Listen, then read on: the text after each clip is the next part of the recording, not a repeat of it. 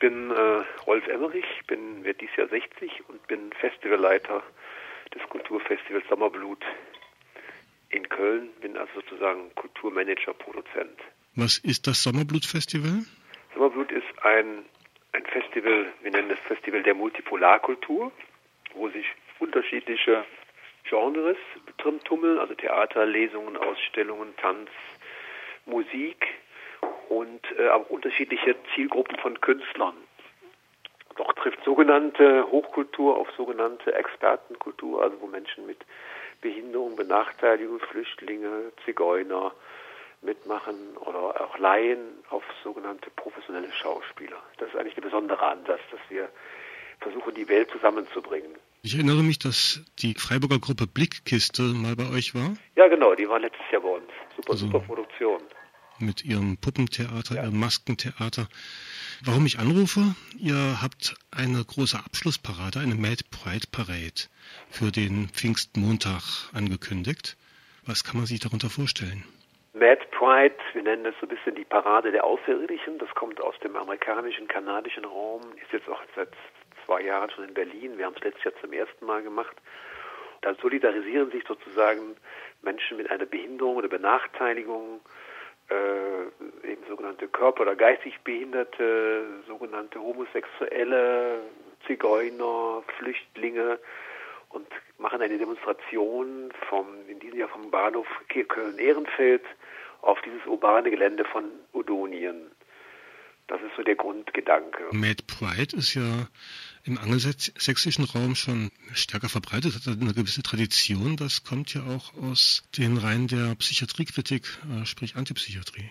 Da bin ich jetzt überfragt, weil ich in diesem Kontext, weil wir sehr viele Zielgruppen im Festival und auch viele Zielgruppen, die wir in die Parade einbinden wollen, eben auch jetzt die Menschen mit seelischen Erkrankungen, die zum ersten Mal in der Parade Köln mitgehen, wie weit jetzt die in, verwurzelt sind in die Anfänge von anderen Paraden, ähm, mag sein, bin ich jetzt nicht so informiert, ist aber auch für mich gar nicht relevant, weil es geht darum, dass wir wirklich versuchen, Menschen mit unterschiedlichen äh, ja, Begabungen, äh, mit Energien, sei es jetzt aus dem Kontext von, von Behinderung, von Benachteiligung, in die äh, Demonstration zu holen und zu sagen, zu zeigen, dass Anderssein ja eine Qualität ist, dass es äh, zur no sogenannten Normalität dazugehört und dass man stolz darauf sein kann, eben blind zu sein oder wie ich homosexuell oder äh, gehörlos oder eine, eine, geistige Behinderung haben kann oder ähm, eben, wie du beschrieben hast, eine, eine seelische Problematik. Es ist normal, verschieden zu sein.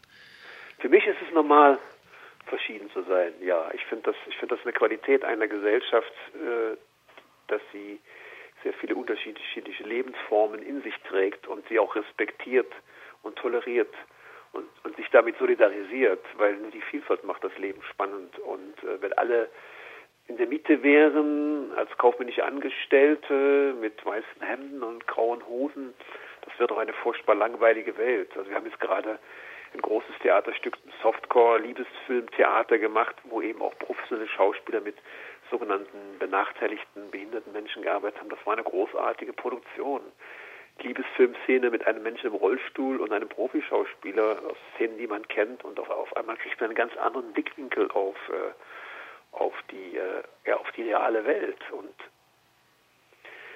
auf die sogenannte reale Welt und das alles ist für mich immer alles im Fluss und äh, das, was wir am Rande scheinen zu meinen, ist im nächsten Moment die Mitte. Ja, ich sage immer, ich gehe durch diese Tür und bin äh, hetero, gehe durch die nächste Tür, bin behindert, gehe durch die dritte Tür, bin Zigeuner und durch die vierte Tür bin auf einmal Flüchtling, weil ich alles verliere.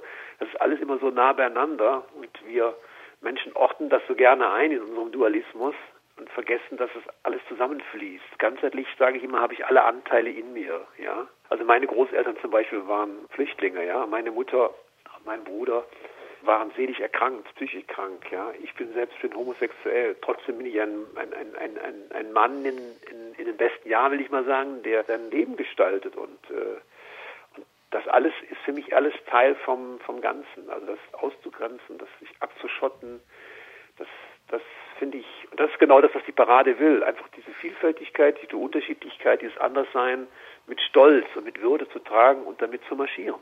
Punkt. Also das auf die Straße zu tragen. Ähm, ja. Ich schließe daraus, dass ihr nicht mit bestimmten Forderungen auf die Straße geht, also keine Transparente, wir wollen ein besseres Teilhabegesetz oder ähnliches. Äh, das kann sein, aber das äh, ist jetzt keine Vorgabe, weil dem, dem einen, das ist ja auch Teil der Diskussion, da sind auch äh, Menschen dabei, die das natürlich auch fordern, die in Köln schon demonstriert haben jetzt. Äh, die überlegen sich gerade Aktionen, wir machen nächste Woche eine Pressekonferenz zu der Demonstration, überlegen die sich gerade, was sie da, wie die auftreten wollen, was sie da wie sie die gestalten wollen. Dann werden wir sehen, was bei der, bei der Parade, bei der Demonstration äh, gemacht wird. Also vorgeben wollen wir das nicht. Das wäre genau wieder das in, in, in, in so eine Richtung zu drängen. Der vielleicht sagt, fordert der eine das, der andere möchte einfach nur bunt und laut schreien, der dritte möchte einfach ganz brav mit seinem blinden Hund äh, mitgehen. Ja, so war es letztes Jahr übrigens auch. Es gab Performance, es gab äh, Plakate, es gab äh, Fahnen, es gab Tanz, und das alles kam zusammen, aber es war jetzt nicht in einem Duktus, dass es vorgegeben wurde. Ihr wollt es auch diesmal nicht vorgeben. Ähm, letztes Jahr 2015 war das erste Mal, dass ihr das in Köln veranstaltet habt. Wie war denn das Echo damals? Das Echo war sehr groß. Also wir hatten eine unglaublich hohe Medienaufmerksamkeit, das ist, was uns auch sehr überrascht hat. Ähm, also man hat gemerkt, es gibt ein Interesse äh, in der Stadt daran. Und es waren ja auch rund 300 Teilnehmer. Also ich kann sagen, also wir waren für das erste Mal sehr, sehr positiv überrascht, wie die Stadt das aufgenommen hat und auch wie, wie sie das medial begleitet. Wir hatten, glaube ich, vier, fünf Artikel zu der Parade, zu der Demonstration Mad Pride in 2015. Mhm. Also, und dann ist es ja so, dass wir dann am Ende nach Odonien gehen, auf diesen urbanen Veranstaltungsort im Freien, wo wir dann noch äh, kleine äh, eine, eine Abschlusskundgebung äh, machen, aber auch dann mit viel Kultur das vermengen. Das war auch sehr ansprechend. Da haben wir dann auch am Ende noch zusammen getanzt. Wir sehen es jetzt nicht so als eine reine politische Demonstration, was es natürlich auch auf jeden Fall ist, aber es hat eben auch Elemente von Kultur, von Spaß, von Spiritualität. Das darf alles da äh, reinfließen.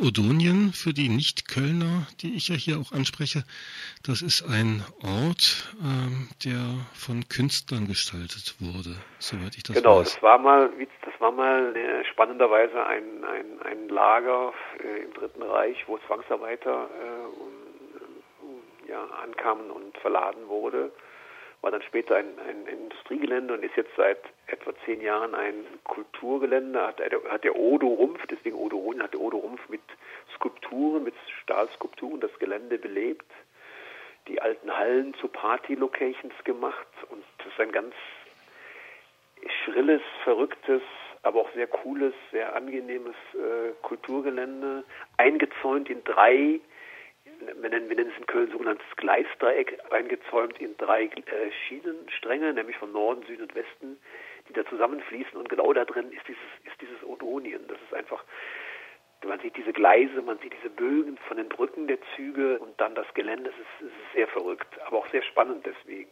Dort findet dann ein Fest statt zum Abschluss der Mad Pride Parade, aber auch zum Abschluss eures Sommerblutfestivals. Genau zum Abschluss der, ähm, der Mad Pride und zum Abschluss des äh, 15. Sommerblut Kulturfestivals machen wir dann da um 16 Uhr, ab 16 Uhr eine kleine Kundgebung noch und dann gibt es verschiedenes Kulturprogramm, verschiedene Bands und äh, feiern so ein bisschen ab, tanzen gemeinsam, also alles Open Air und lassen es uns gut gehen. Das findet man, wenn man in der Suchmaschine sucht, wenn man Mad Pride Köln sucht oder Sommerblut Festival ja. Köln, findet man Hintergründe.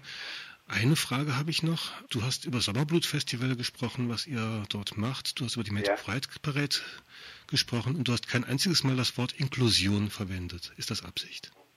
Absicht, es ist einfach, weil wir es leben. Also ich nenne ja immer Sommerblut, das ist ein Festival im, im sogenannten erweiterten Inklusionsbegriff. Aber ich hausiere nicht damit. Natürlich sind viele Projekte, die wir machen, inklusiv. Ich habe gerade von dem Theaterstück erzählt. Die MedBrand ist natürlich für mich auch inklusiv, auch weil da viele Menschen mitgehen, die eine sogenannte Behinderung oder Benachteiligung haben. Aber wir, wir leben das. Wir reden nicht so viel darüber. Wir, wir leben das einfach.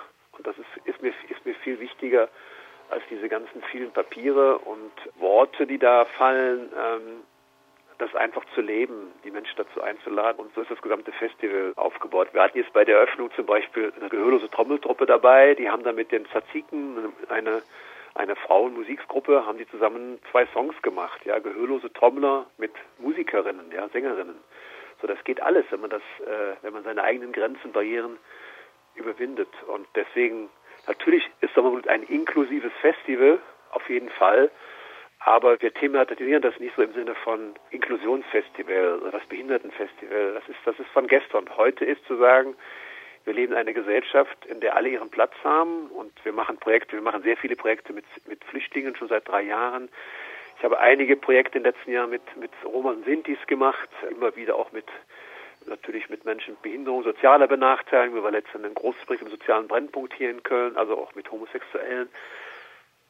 Sozusagen Inklusion im erweiterten Inklusionsbegriff. Aber den, den leben wir einfach und benennen ihn nicht in jedem dritten Satz oder zweiten Wort. Und das einfach machen und nicht darüber reden, das ist, eine, ist mir eigentlich viel wichtiger. Und ich verstehe immer die Ängste, die Ängste, die mit, mit, mit, mit sogenannter Behinderung, die Ängste, die mit, jetzt mit Flüchtlingen zusammenhängt. Aber äh, de facto sage ich immer, wichtiger ist es zu leben.